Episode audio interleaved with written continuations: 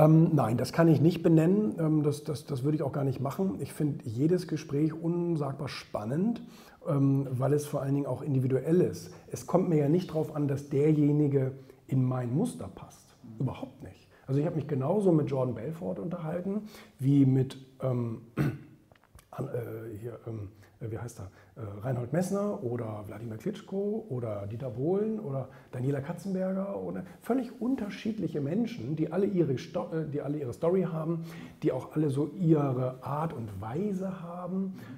Und ich finde ich finde es wahnsinnig spannend einfach, wie die, wie die dann so sich ihre Welt gebaut haben und jeder auch so seine Zielgruppe hat. Interessanterweise wahre Berühmtheiten haben zwar vielleicht eine Zielgruppe mit ihrem Produkt oder so, aber sind universell bekannt. Das ist also ganz, ganz auch interessant. Es gibt so Nischenprominenz, die kennt man nur in einer Branche.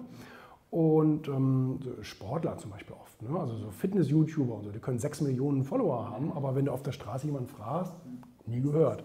Und äh, das ist eben bei diesen Universellen wie im Dieter Bohlen oder Arnold Schwarzenegger oder so anders. Ne?